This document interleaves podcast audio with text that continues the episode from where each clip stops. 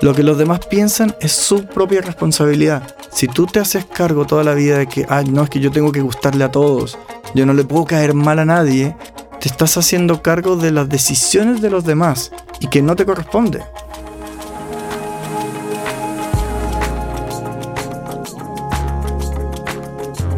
Hola amigos, estamos en un nuevo episodio de, de otra historia y bueno, felices de la audiencia y de los reportes y la gente que nos escribe para alentarnos a seguir grabando estos episodios que siempre fueron el propósito de grabar lo que podríamos conversar en un café. Así que espero que sigan disfrutando, aprendiendo y, y sobre todo siendo bendecidos con todo lo que podemos compartir humildemente aquí en cada, en cada episodio. ¿Cómo estás, Seba? Muy bien, gracias, Fran. Aquí, bueno, eh, ¿te acuerdas que nos quedamos en el último capítulo con Emanuel? Sí, fue un gran episodio. Un gran episodio y Emanuel está de vuelta con nosotros. Emanuel, ¿cómo andas? Bien, Seba, bien, Fran. Aquí de vuelta con ustedes. Bueno, eh, para hacer una recapitulación rápida, Emanuel es eh, padre no biológico, pero padre de corazón, digamos, de, de Katy Summer. Eh, ya, ya contamos la historia en el capítulo anterior. Eh, bueno, ella eh, tuvo este, este, asunto de que, producto de, un ciberacoso, ella se quitó la vida en, una cafetería en Santiago. Y esto impactó de Arica a Punta Arenas, e inclusive en algunas otras partes de, de Chile también se supo, porque en el fondo es una chica llena de vida, eh, cantante super pro, a pesar de sus 16 años, tenía absolutamente enfocada su, energía en poder crecer en la música, en hacer música. Y bueno, eh, en el fondo fue un balde de agua fría en el fondo para todos los que conocimos la noticia. Y Emanuel, eh, bueno, en el capítulo anterior, que lo pueden escuchar, eh, si, a lo mejor se saltaron el anterior, pueden escuchar un poco más sobre la historia de, de Katy y, sus padres. En el fondo, Emanuel nos contó todo eh, y ahí pueden escucharlo. Y, y, en este capítulo nos vamos a centrar más en, el tema del ciberacoso, mm. ¿cierto? El, el, ciber, el ciberacoso es un término que está derivado del ciberbullying, un término en inglés, eh, o se podría decir de otra forma como acoso virtual. ¿Está, bien, Emanuel? Sí. Eh, y en, rigor es el uso de redes sociales para acosar a una persona o grupo de personas mediante ataques personales, divulgación de información confidencial, fotos, por ejemplo, o información falsa entre eh, los medios de las redes sociales. El ciberbullying o acoso virtual es un acto agresivo e intencionado, eh, llevado a cabo de manera repetida eh, mediante el uso de, contacto, de contactos electrónicos o, dispositivos electrónicos y redes sociales por parte de un grupo o un individuo contra una víctima que no puede defenderse fácilmente. Bueno, en nuestro país eh, el caso de Katy fue súper bullado por esto mismo y tiene gran relación también con lo que está haciendo la fundación que ustedes levantaron, que, bueno, ¿nos podrías contar un poco para ponerlo, para actualizar a las personas que no han escuchado el capítulo anterior? Sí, nosotros después, de perder a, después de perder a Katy, lo que quisimos hacer fue tratar de, con todo lo que aprendimos de estas distintas organizaciones que, que convocamos, eh, y de lo que aprendimos nosotros mismos como papás, dijimos, tenemos que salir a contarle a muchos papás lo que acabamos de aprender que no sabíamos para asegurarnos que puedan cuidar mejor a sus hijos. Cosas tan simples como yo pensaba que mi hija estaba bien cuidada si estaba bajo mi techo y ahora me doy cuenta que no, también tengo que estar monitoreando, acompañándola en su mundo virtual. Que yo no entendía eso. De hecho, Katy, un fin de semana antes, por diversas cosas, nos comentó y nos mencionó, es que si alguien quiere destruir a alguien, lo hace por redes sociales, no por teléfono justo su expololo la había llamado y entonces nosotros dijimos, bueno, ¿por qué está hablando? No, si no pasa nada, si por teléfono no te van a destruir, te van a destruir por redes sociales. Nunca pensé que fuera a ser tan cercano el comentario, pero eso a mí me llamó la atención días después. Entonces de ahí nos hemos dado cuenta que efectivamente la, poca información y conocimiento que tenemos los adultos del mundo en redes virtuales, redes sociales, es significativo. Por ejemplo, les hago la pregunta, ¿cuántos de ustedes usan F3? Ni, idea, ni sé lo que es. ¿Cuántos usan eh, Whisper? Yo no. No. TikTok. Ah, bueno, ya ahí sé lo que es, pero ahí ya, ya. pero tienen Facebook. Sí. Instagram. Instagram, sí. Twitter. Sí. Esas tres son más comunes. Snapchat, algunos también los conocemos. Pero no tenemos ni idea qué son estas otras que me acaba de mencionar. Y son aplicaciones que cada vez se están usando más y más en Chile y en muchos otros países. Y no entendemos por qué. Por ejemplo, F3 es una aplicación que funciona para Instagram que te permite recibir mensajes anónimos. Entonces tú lo único que haces es pones un link en tu biografía de Instagram y cualquier persona, por más de que tu perfil sea cerrado, muchos papás le decimos a nuestro hijo que tu perfil sea cerrado para que nadie sea tu amigo y así puedo monitorear quiénes son tus amigos. Ok, pongo mi link de F3 y cualquiera, en cualquier parte, en cualquier minuto, me puede enviar un mensaje anónimo. Wow. ¿Por qué los chicos se exponen a eso? ¿Por qué existe F3? Cuando vamos un poco hacia atrás de la historia, vamos hacia los dinosaurios, no tanto. La lógica de un Facebook es que cada uno de nosotros como que compartamos nuestra historia, compartamos nuestra vida, pero posteamos siempre las cosas positivas. Nadie postea su fracaso. Hay que estar como medio loco para postear fracasos. Y entonces entra una lógica que nosotros como adultos nunca vivimos en el colegio, que es esta vitrina que nos da las redes sociales todos nosotros, nuestro, para nosotros como ocio, por lo menos para mí que soy del 79, ocio es salir a jugar, jugar con mis amigos, escalar un árbol, salir a jugar a, fútbol, algo así. Para nuestros jóvenes, ocio es estar en las redes sociales. ¿Por qué? Nosotros hicimos un estudio junto con, la agencia de la familia, con la que trabajamos mucho, y nos mostraba este estudio que el 78% de los jóvenes se consideran a sí mismos productos. Ellos se ven como una marca. Wow. Yo creo que ninguno de nosotros cuando éramos jóvenes nos considerábamos marcas. ¿Por qué no nos considerábamos marcas? Porque nuestro público objetivo no era tan amplio. Eran si mucho los 30, 40 compañeros de clase, colegio, dependiendo de qué tan grande o tan chico. Y mucho menos. Y era muy agotado. Sí. Pero hoy día ellos tienen la posibilidad de que ven influencers, que tienen, que siguen, que ven que tienen muchos seguidores y como, oh, mira, qué entretenido. La gran cosa que hizo el influencer X fue contar su historia. Entonces yo puedo contar mi historia y la gente me va a seguir. Entonces, ¿qué significa eso? Cuando un ser humano se considera a sí mismo marca, quiere ver cómo vender mejor su marca. ¿Y cuál es la mejor herramienta mercadotécnica para poder saber lo que opina de ti un cliente? Hacerle encuestas. Y si son anónimas, mejor, porque te va a decir la verdad. F3 vino para solucionar la vida de nuestros jóvenes, porque es una forma en que ellos reciben encuestas privadas, anónimas, que les permite a ellos como feedback de ver qué tienen que cambiar en su marca, Instagram, estrategia comercial. O sea, si hoy día tú quieres llegar donde los jóvenes con un taller que se van a volver locos y tú trabajas en los medios, Muestras un taller de cómo potenciar sus redes sociales, cómo tener más seguidores, cómo hacer que tus fotos tengan mucho más likes o más corazones en Instagram. Y ahí se van a volver locos y ahí de verdad ellos van a soltar su celular y van a tomar apuntes. Todo lo demás no importa. Estoy siendo un poco exagerado, ¿no? es, pero claro, ahí está el interés. Pero ahí está el interés, es lo que los mueve. Entonces, pero el problema está en que si nosotros como adultos nos cuesta recibir el feedback positivo o negativo de alguien, imagínatelo a ellos.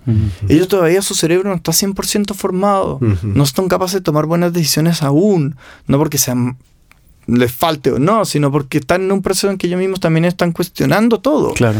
Entonces es natural, pero en ese minuto que te lleguen agresiones y más enteras anónimas, te destruye. Entonces, lo que pasó con Katy fue que en un grupo de confesiones de su, colegio.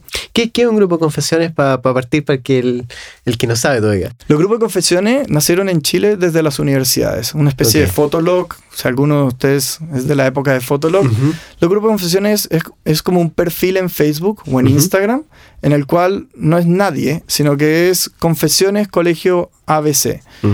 Por lo tanto, yo creo una cuenta en Instagram o creo una cuenta en Facebook, invito a todos los que yo conozco es una cuenta privada, solamente acceden los que yo invito, los que acepto, pero estas personas pueden enviarme mensajes a mí por privado y yo los publico en nombre de esta cuenta. Por lo tanto, el que lea no va a saber quién lo está diciendo. No sé si me entienden la lógica. ¿Pero hay, un administrador o moderador? En teoría hay un administrador. Eh, hay otras formas más tecnológicamente avanzadas que no quiero mencionar porque no quiero tampoco gatillar que los copien, pero que permite que no haya ningún ser humano revisando sus comentarios, sino que se posteen en automático. Ok, wow. Y créeme que es súper simple. Así que estamos hablando de uno más uno. Eh, no es algo complejo de hacer. El problema es que nosotros como adultos no tendríamos ni idea. Ellos lo hacen en 3 milisegundos.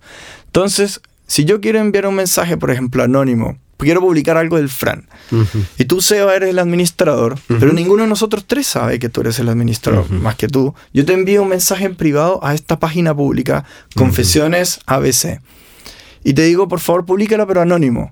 Tú sabes quién soy yo, pero yo no tengo ni idea quién es el administrador. Tú lo publicas en nombre de la página, el Frank recibe el mensaje de forma anónima, pero no tiene ni idea quién se lo dijo.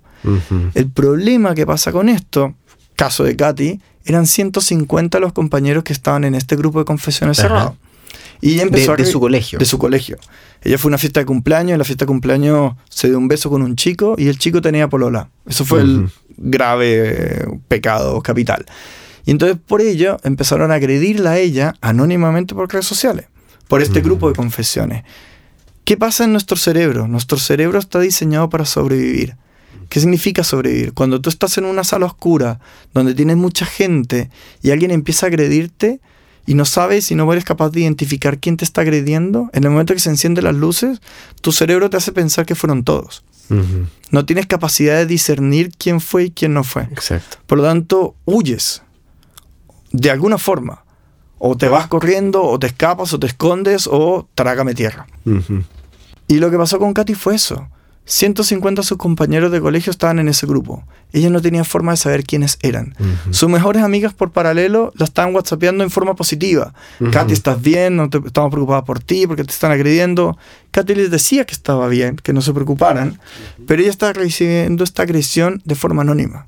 El problema que pasa es que ella puede pensar que eran sus propias amigas que le estaban diciendo, Katy, ¿estás bien? Las que la estaban agrediendo en este grupo de confesiones. Por lo tanto, al día siguiente que ella se vio enfrentada a volver al colegio, desconfiaba de todos. Y ese temor, ese estrés de tener que enfrentarse a un enemigo que no sabes quién es, te apaga el cerebro. Entonces, de alguna forma, que lo hemos estudiado también con, con, muchos psicólogos y psiquiatras, el cerebro, frente a situaciones de estrés tan fuerte, opta por irse hacia abajo, como apagarse. Y esas conexiones neuronales que teníamos para pedir ayuda, para saber qué hacer, para solucionar el problema, para ser capaces de ver más allá del problema puntual, no están. Exacto. Entonces, por eso es tan importante. Eh, nosotros en marzo lanzamos con, la, con, Ministerio de Educación, con el Ministerio de Salud una guía de prevención de suicidio, donde una de las primeras preguntas que tenemos que hacer es: ¿alguna vez has pensado terminar con tu vida? Mm. ¿Alguna vez has pensado irte a dormir y no despertar más? Que son preguntas que tenemos que hacerle a nuestros hijos adolescentes. Son preguntas que tenemos que hacerle a las personas que de pronto veamos que de pronto están cambiando muy radicalmente su forma de ser, porque nos permite que ellos sientan que su dolor alguien más lo escuchó. Y cuando eso pasa, se alivianan. Pero nadie generó ese espacio con Katy, ni nosotros. No nos dimos cuenta no lo vimos. Entonces, esa regresión que ella vivió en ese espacio virtual fue tan fuerte que terminó asfixiándola. Y terminó empujándola a tomar esa decisión que tomó. El suicidio es multicausal. Eh, eso, entiéndame, no me entienden erróneamente. Ese episodio gatilló en Katy cosas que ella venía viviendo de antes, que estábamos trabajando con ella. Mi dolor es que ese episodio no lo pudimos ver. No es de un día para otro, digamos. No es de un día para otro. El suicidio no es de un día para otro. Eh, las agresiones en redes sociales son gatillantes muy potentes, porque la agresión es muy fuerte, pero no es en sí la única causa del universo. Entonces eso hay que entenderlo bien, pero ahí es donde el rol de nosotros como adultos, en la interacción en redes sociales de nuestros hijos y de nosotros mismos, es súper importante. Es súper importante. Nosotros en noviembre del año pasado, lanzamos del 2018, lanzamos con el Ministerio de Educación una campaña que se llamaba Hay palabras que matan. Y en esta campaña lo que hicimos fue lanzar un bot que leía las redes sociales, leía Twitter, Instagram y Facebook, en búsqueda de 250 palabras que eran agresivas. 250 palabras que los jóvenes usan para agredirse entre ellos. En menos de 240 horas ya había leído 10.000 comentarios en estas tres redes sociales. O sea, algo que ninguno de nosotros podríamos hacer nunca, ni dedicados. Y de esos 10.000 comentarios se nos dimos cuenta que el 4% tenían algunas de estas 250 palabras. Entonces cuando nos sentamos con los desarrolladores del bot y con el Ministerio de Educación a decir, ok, ¿cuáles son los nombres? ¿Dónde? ¿Qué colegio van? ¿Qué ciudad? De los 4.000 comentarios como para poder ir a hacer algo, nos dimos cuenta del mayor descubrimiento que para mí ha sido de todo este periodo. El 91% de esas 4.000 agresiones eran en Twitter. Y Twitter es una red de adultos. Mm. No es una red de jóvenes. Un niño de 12 años no le interesa estar en Twitter.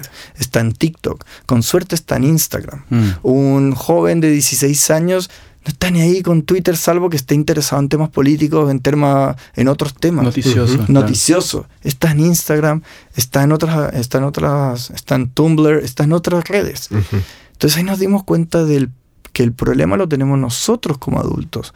Como nadie nos educó a nosotros en la convivencia en redes sociales, creemos que porque estamos escribiendo en un, en un aparato que es negro y que no interactuamos y no vemos la cara de la otra persona, creemos que la otra persona se va a reír o va a decir, bueno, pero si es un solo comentario y no nos damos cuenta de lo que esa persona le puede estar llegando le puede estar pasando, lo que pueda estar viviendo. Mm. Entonces decimos, no, pero es que yo, me hago, yo no me tengo que hacer cargo de cómo tú interpretes lo que yo te dije. Esas actitudes se las vamos enseñando a nuestros hijos y por lo tanto ellos tampoco tienen límite. Entonces fíjate, mezclado con dos cosas que digo. Los jóvenes, el 78% de ellos se ven a sí mismos como marca. Usan aplicaciones como F3 para recibir feedback anónimo de si su marca está bien o mal posicionada. Pero también tienen papás que no tienen ni idea de las redes sociales, que no tienen ni idea de convivir en redes sociales y que aquellos que sí están activamente en Twitter, en Facebook o en Instagram, se tratan de forma agresiva entre ellos. Por lo tanto, ellos mismos dicen, ok, entonces es válido tratarme mal porque al yo tratar mal a otro, gano en mi marca.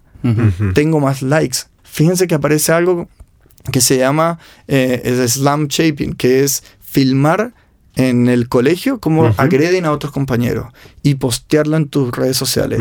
Eso gatilla más likes, eso gatilla seguidores, porque entonces tú eres el que tiene información más atractiva. Entonces, es un círculo vicioso que si nosotros como adultos no empezamos a enseñar con nuestro ejemplo, no lo vamos a poder cortar. Y que de alguna forma no es tan distinto a cómo se hace prensa también, para vender más diarios y para tener más rating. Para nada. Solo que ahora está más sofisticado. ¿no? Y mucho más fácil, o sea, en TikTok tú puedes hacer un video con un nivel profesional, que estoy seguro, Seba, que tú estás en el medio, dices, fantástico. Con TikTok, esta chica Ignacia Antonia o el Max Valenzuela hacen videos que son alucinantes, que yo no, puedo ni soñar en hacerlo y ellos lo hacen en dos segundos, videos espectaculares. Mm. Entonces la facilidad que tienen de inventar lo que sea es sin límite. Es un mundo nuevo. Wow, sí. Pero, muy, hay un, pero hay un secreto muy bien guardado por la gente de la tecnología y por los chicos mismos. El secreto para poder aprender de todo esto es ver videos en YouTube. Nosotros siempre en las charlas mostramos todas estas aplicaciones y le decimos a los papás, ya, ¿qué creen que hay que hacer para poder aprender de todo esto? Y los molestamos. Hay que obviamente irse a Harvard o UCLA o irse a, a, Silicon Valley, a hacer un curso carísimo.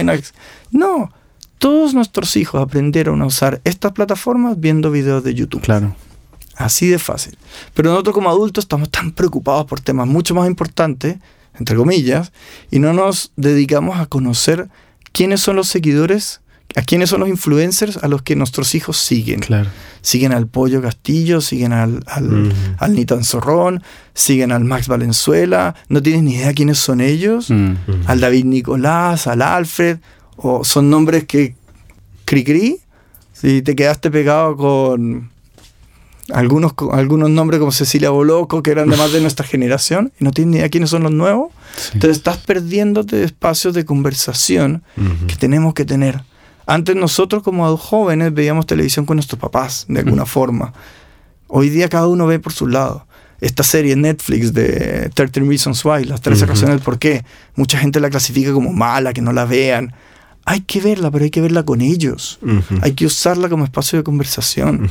Si dejamos que cada uno de nosotros vea contenido de forma separada, las redes sociales nos van a terminar dominando. Exacto. Pero no es culpa de la aplicación, es culpa de los papás que no estamos haciéndonos cargo de estar ahí presentes. Mira, e, esa misma pregunta te iba a hacer eh, sobre el tema de hacernos cargo. Eh, yo creo que hay tres actores importantes acá y me gustaría desde tu perspectiva que nos dijera en qué se tiene que hacer cada, cargo cada uno, cuál es la responsabilidad de cada uno. Primero los padres, segundo eh, el colegio y por tercero también el desarrollador de la red social. eh, el que implementa la tecnología, porque escuchamos también muchas cosas que eh, se generan algoritmos, que se hacen estrategias para que la gente se vuelva adicta un poco a las redes sociales. Me imagino que también hay una responsabilidad. ¿Cuáles, cuáles son las responsabilidades en cada área? Buena pregunta, buena pregunta. Parto desde atrás. Yo creo que el diseñador, el diseñador le están pagando por hacer un servicio que gatille mayor publicidad. Al final el negocio de las redes sociales es publicidad. Mm. Y a medida que te tengan enganchado viendo más tiempo la pantalla, pueden gatillar más ingresos por medio de publicidad. Entonces la responsabilidad de nosotros como usuarios es saber eso. Yo le contaba a Frank que yo, por ejemplo, trato de eh, engañar al algoritmo que está atrás de mis redes sociales poniéndole likes a cosas que no me gustan. Porque si yo le pongo likes a las cosas que me gustan exclusivamente, voy a ir aislándome en un pequeño nicho de donde solamente empiezo a recibir opiniones de aquello que a mí me gusta. Y empiezo a ver el mundo como si todo el mundo pensara igual que yo y, me y dejo de ver la opinión contraria o la diversidad que hay. Entonces, los algoritmos que están atrás están diseñados para darte a ti de comer lo que a ti te gusta y a ti, Fran, para darte a ti lo que a ti te gusta en función de cómo tú interactúas con la red. Mm. Entonces, el programador le pagan para eso, ese es su objetivo y si lo piensas bien, no es malo, está haciendo su trabajo. Entonces, yo siento que su responsabilidad es cómo poder también en ese mismo proceso, que cada vez lo están haciendo más, por ejemplo, si tú escribes en Instagram suicidio, te va a gatillar y te va a decir, ¿necesitas ayuda? Aquí hay una fundación con la que puedes hablar y lo, y lo deriva todo mejor acá en Chile. Entonces también existe como forma de reportar personas que están agrediendo perfiles. Entonces también el rol del programador es cómo facilitas vías de escape. ¿Cómo eres capaz de que si este algoritmo es capaz de detectar tus preferencias, cómo puedo también detectar que estás viendo mucho contenido que no es malo, que no es bueno? ¿Cómo puedo colaborar con tu familia? Por ejemplo, YouTube sacó el YouTube Kids. Entonces, si tú tienes hijos que están viendo, que son menores de 12 años y están viendo YouTube, que no vean YouTube normal, que vean YouTube Kids, que es una aplicación en la cual tú puedes reportar y muchos papás que la usan reportan como comunidad aquellos contenidos que son, son buenos. Entonces, para mí el rol del programador es ese, es facilitar y ayudar a poder diferenciar y crear estos contenidos de forma más cuidada. El rol de los papás es clave. Mm. Nosotros planteamos en términos de la comunidad educativa que son tres las patas. Están los apoderados, el colegio y los alumnos en ellos es que tienen que cuidarse los tres mutuamente, no es responsabilidad solamente de uno o el otro. El problema es que hoy día estamos muy en una sociedad muy consumista donde el colegio es un producto, es un servicio. Muchos profesores se nos quejan, y estoy seguro que lo han escuchado alguna vez, que algún alumno va y les dice, bueno, pero es que mi papá te paga tu sueldo. Exacto. O el gobierno te paga a ti para que tú me eduques. ¿Perdón? O sea, ¿esto es transaccional? No, los profesores son formadores, no son simplemente pasadores de materia. Entonces, eh, pero mucha de esa formación viene en casa. Entonces tenemos que crear espacio. No se trata de estar más tiempo con nuestros hijos, se trata de estar más disponible. Muchas veces nuestros hijos mismos nos ven, podemos nosotros estar seis horas en la casa al día, pero estamos las seis horas mirando el teléfono, Exacto. no estuvimos disponibles. No es estar presente, es estar disponible. Quizás tú con estar 20 minutos de verdad disponible con tu hijo al día es suficiente. Entonces no lo mides porque sí, yo estuve en la casa una hora y nunca vino a hablar conmigo. No, eso no vale. Predisponible no presente. Mm. Y el trabajo en conjunto con el colegio es necesario, porque el bullying es un fenómeno social que no se va a erradicar. Nunca jamás vamos a llegar a una sociedad en la cual no haya bullying.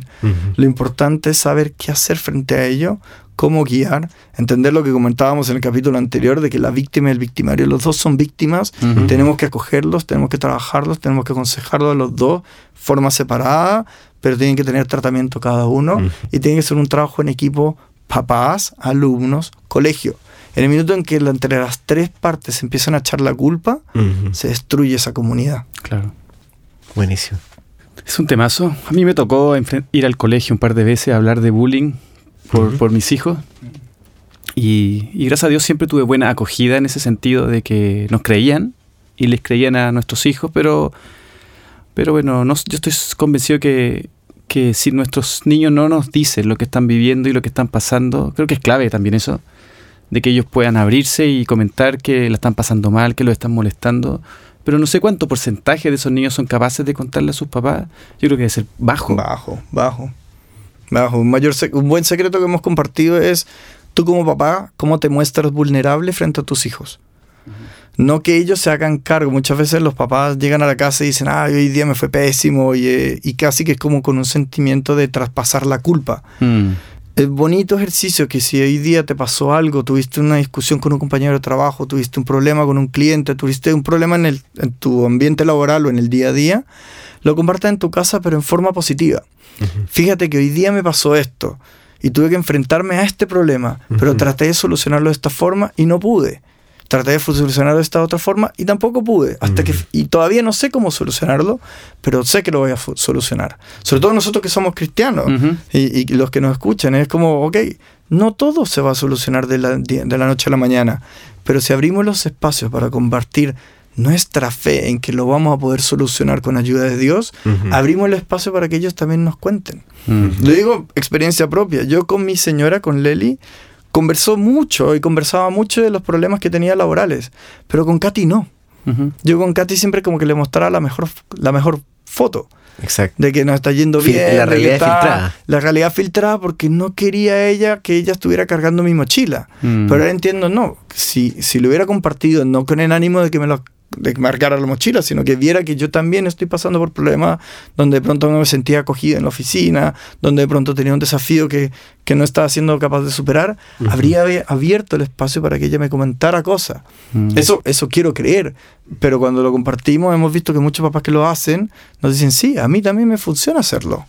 Porque me hablan. Sí, y creo que tiene que ver con, con no, sé, en realidad, con, no sé si es, es, orgullo, no querer cargar a la otra persona, porque a los pastores y líderes les pasa igual. Que muchas veces nos mostramos como súper espirituales, no, nos entran balas, siempre estamos al nivel de unción total, cuando en realidad no es así. Jesús y el pastor, sí, al mismo nivel. Y no es así. Y no es así. Y, yo, bueno, y, siempre estamos hablando del tema de expectativas todo el rato. Claro. Yo encuentro que ese es el gran tema de fondo. Lo que los demás no exigen de nosotros. Lo que nosotros exigimos de nosotros mismos es un, juego de expectativas. Claro, y al final de cuentas, una de las cosas más lindas que a mí me ha pasado en el último tiempo es entender que, que primero no tengo que demostrarle nada a nadie.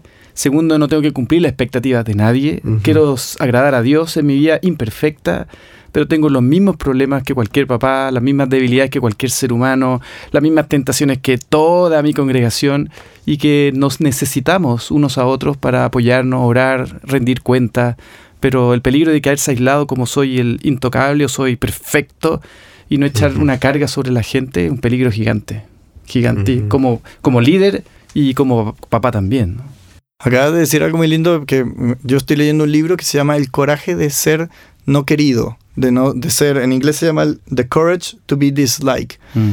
Y habla acerca de eso. Si tú de verdad, en una conversación entre un filósofo y un joven que lo está desafiando y que está viviendo su trauma, y el filósofo le dice, si tú quieres de verdad ser libre en la vida, lo que tienes que hacer es liberarte de lo que piensan los demás. Mm. Lo que los demás piensan es su propia responsabilidad. Claro. Si tú te haces cargo toda la vida de que, no, es que yo tengo que gustarle a todos, yo no le puedo caer mal a nadie, te estás haciendo cargo de las decisiones de los demás mm.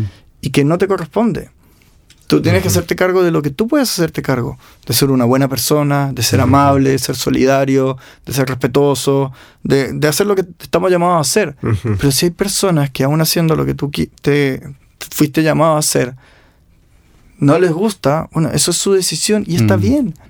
Y ahí somos libres, porque entonces ya no nos estamos haciendo cargo de lo que otro piensa, porque eso, eso no lo vamos a cambiar nunca. Claro. Tenemos que tener el coraje de ser no queridos para poder ser libres. Bueno, una última palabra, Emanuel.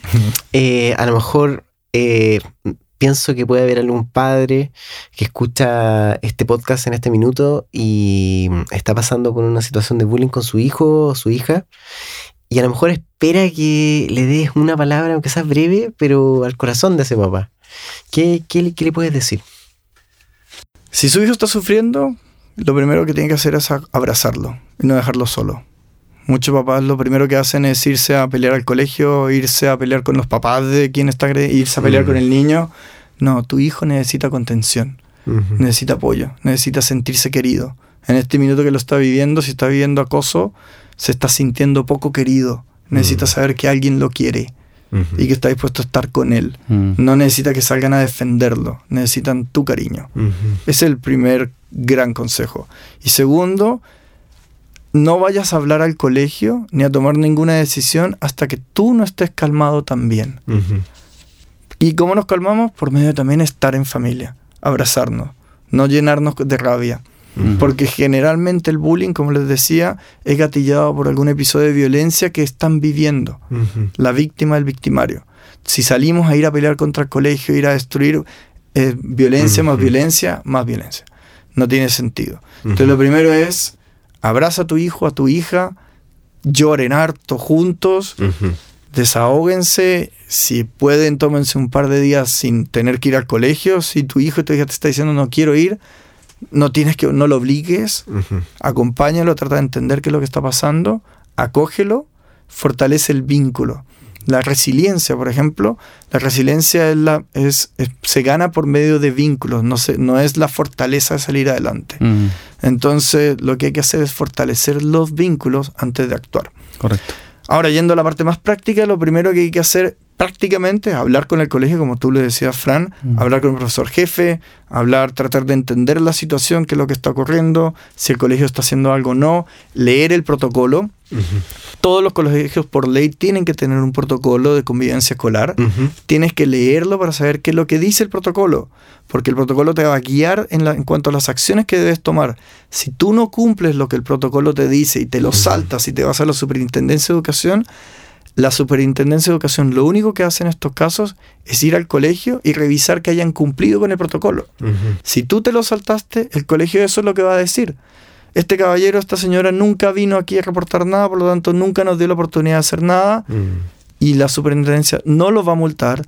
No, la superintendencia no es una fiscalía que vaya a generar una investigación para ver si a tu hijo de verdad le hicieron bullying.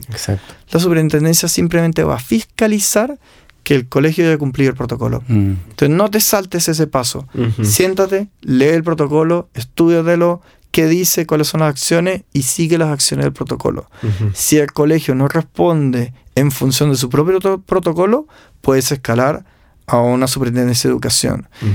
En paralelo, hay otras acciones que se pueden hacer tribunales de familia, hay otras acciones eh, penales que se pueden entablar en función de la, de la agresión. Si es ciberbullying, a diferencia del bullying común y corriente, sí puedes sacar evidencia, sí puedes guardar esa evidencia, puedes demostrar quiénes te dijeron qué. Generalmente si vienen en grupos de confesiones son anónimas las agresiones, los que ponen likes o los que hacen comentarios sí quedan sus nombres. Eso se puede guardar y eso se puede usar como evidencia. Entonces hay que tomar acciones. Nos pueden contactar a nosotros como fundación también. y lo podemos guiar en fundacionsummer.com, en nuestra página web, fsummercl, en nuestras redes sociales, en Twitter y en Instagram. Y lo podemos guiar en mayores detalles como tipologías de delito, que el bullying, si existe, hay otras que no, los podemos guiar en, mucho de eso. Pero para mí los consejos son esos tres. Primero, abraza a tu hijo, cálmate, estudia el protocolo saca evidencia. Con eso ya puedes armar algo concreto. Mm. Buenísimo. Genial. Todo, todo muy valioso. gracias. gracias. Emanuel, por todo lo que nos no, compartiste. Hay una hermosa frase que, que, nos encanta, que es la vida es el libro de los hechos, no de las intenciones. Mm. Así que enfoquémonos en qué estamos haciendo, no en qué intenciones estamos dejando. Genial, de todas maneras. Súper.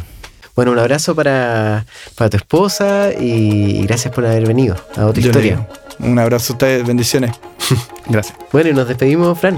Se acabó nuestro capítulo, eh, segundo de la serie que hicimos con Emanuel, así que estamos súper agradecidos. Eh, bendiciones a todos. Un abrazo, chao.